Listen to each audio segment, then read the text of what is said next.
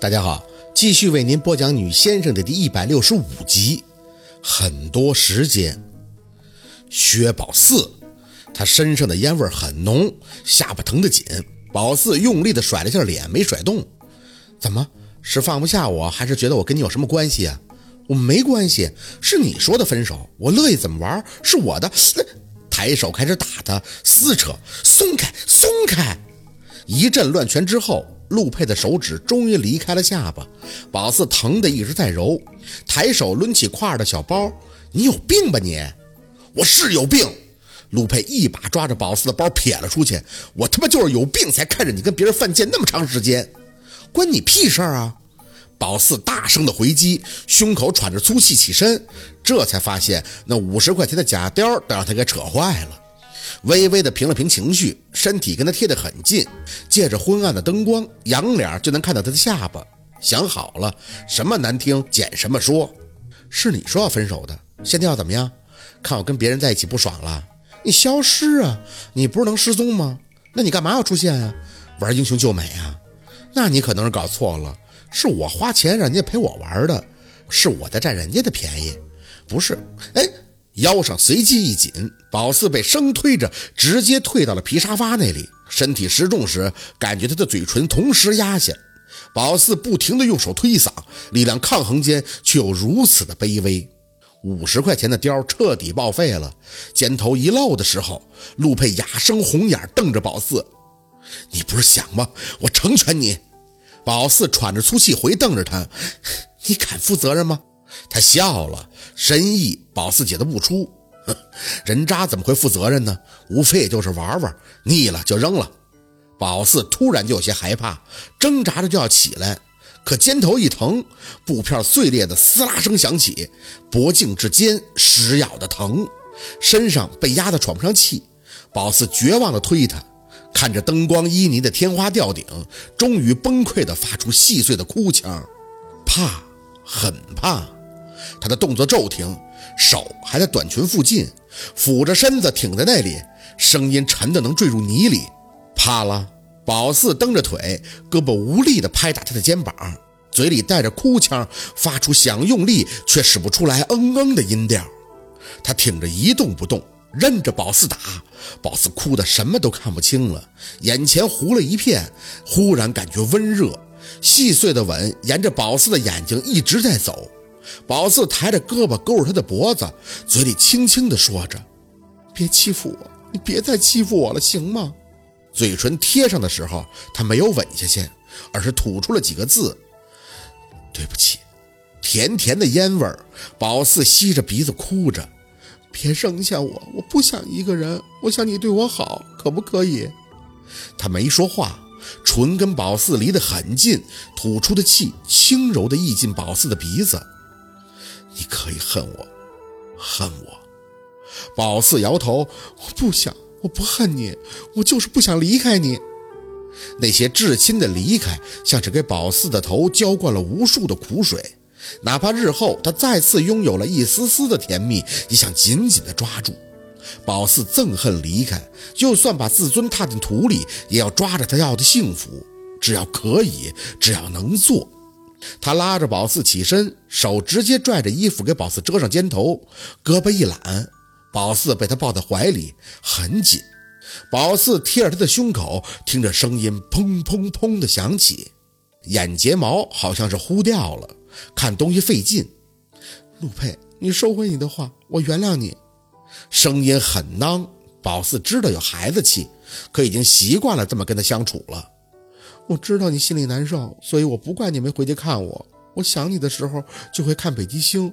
你跟我讲，北极星曾经对地球说过，如果你什么时候迷路了，就抬头看看我，我会永远在这等你的，对不对？他胳膊的力气很大，抱着宝四很紧的感觉很安心。我是路痴的，我总会迷路。喜欢我的人总是离开我，我要去守护很多人。可我想有一个人守护我，我想要的很简单呀。我一直在学英语，我想攒钱。如果你去国外了，我就去看你。我等你，我等你放下好不好？兔子，啊，他的声音透着沙哑的苦涩。你是我的软肋呀。”低低的，像是说给宝四听，又像是自言自语。宝四笑了，颤着肩膀，流着泪傻笑。那你一直对我好啊，一直。宝四从不怀疑他对自己的喜欢。美人参破了，不是吗？他箍的宝四越发的紧，可越是这样，我越没办法面对自己。那些东西总是会无时无刻的想起，提醒我，让我憎恨我自己。我杀了，我舅舅。最后三个字一出，他的胳膊蓦地一松。宝四惊恐地看向他，不是的，看不清，只能用力的擦眼，不是的呀。阴寒之气厚重的铺天盖地，沉重的像是拉开的黑幕，遮住宝四所有的晴空。他起身走了两步之后，背对宝四站得笔直。你想要什么，我给你所有的，只要你说。你别的我都不稀罕。宝四起身，浑身战栗的挡到他身前。我说过，你要是敢说分手，我就杀了你。如此徒劳，可宝四还是做了。他的脸，宝四看不清了，埋藏在大片的阴影里。右手的掌心一凉，他塞进一把东西，紧紧地握住宝四的手背。来，是他那把一直随身揣着的精致水果刀。包着宝四手的他，把闪着荧光的刀尖对着他自己的心口的位置。来，还是一个字，轻的发出羽毛的尾音。宝四咬牙，僵硬硬的看着他的心口。陆佩，你混蛋你！手上被他带的用力，呜的就刺了进去。宝四收着手腕，想要把手抽回来，他却握得很紧。没关系，来。宝四开始用左手大力的捶打他的胸口，松手啊你，松手！力道一松，宝四颓然坐地，水果刀发出咣当一记脆音。他的声音在宝四的头顶响起，冷漠的，似乎毫无感情。再试一次要不要？只要你开心。滚！宝四拿着那把水果刀，直接扔到了包房里，身体毫无支撑的跪坐在那里。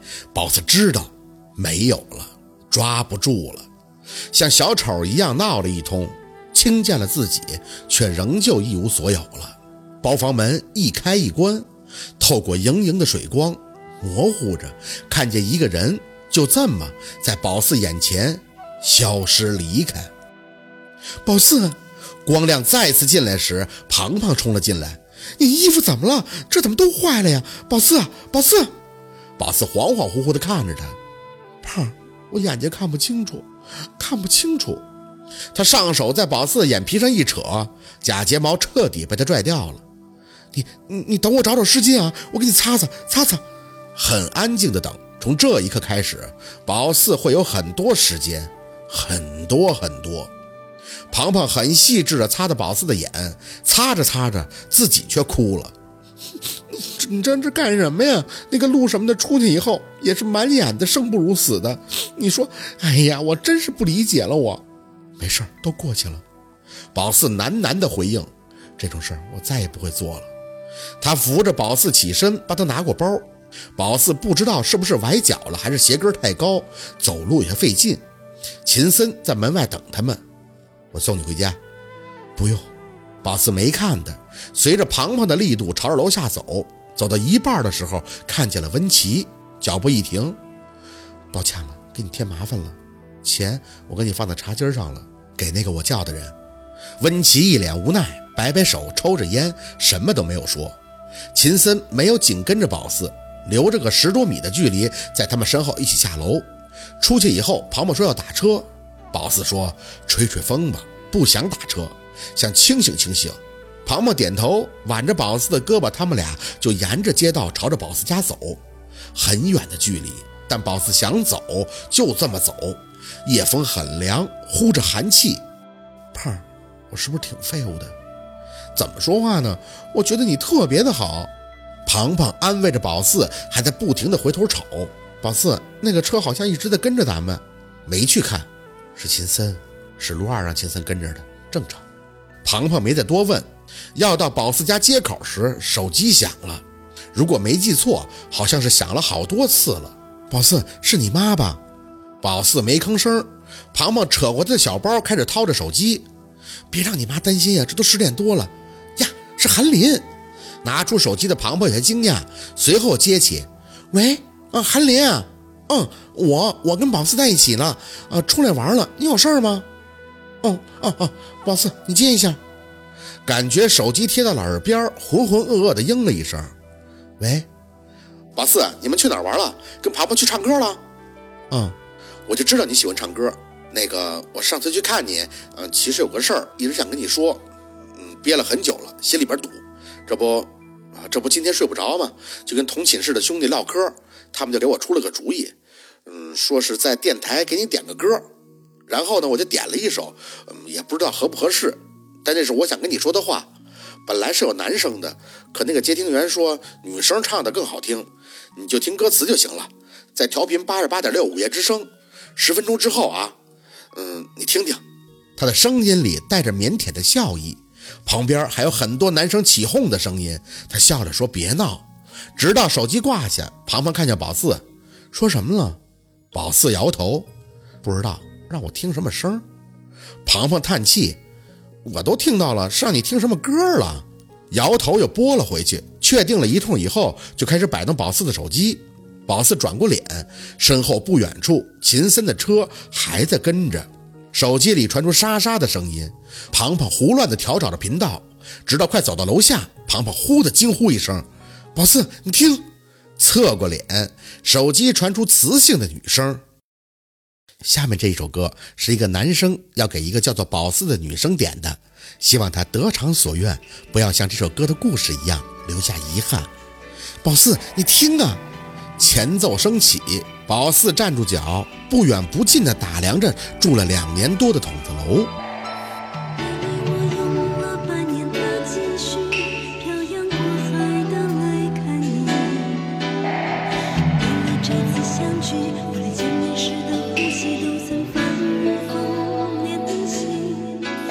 宝四是娃娃唱的，我很喜欢听的。宝四呆呆地看着手机，女声轻轻沙哑，高低成转。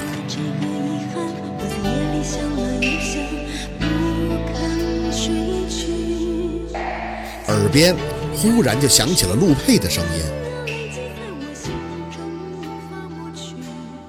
我高兴，他怎么着我都乐意。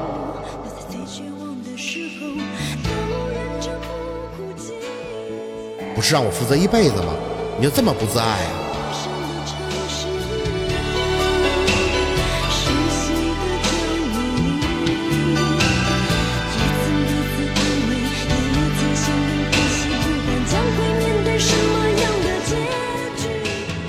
是，老子喜欢你，怕你走，你满意了？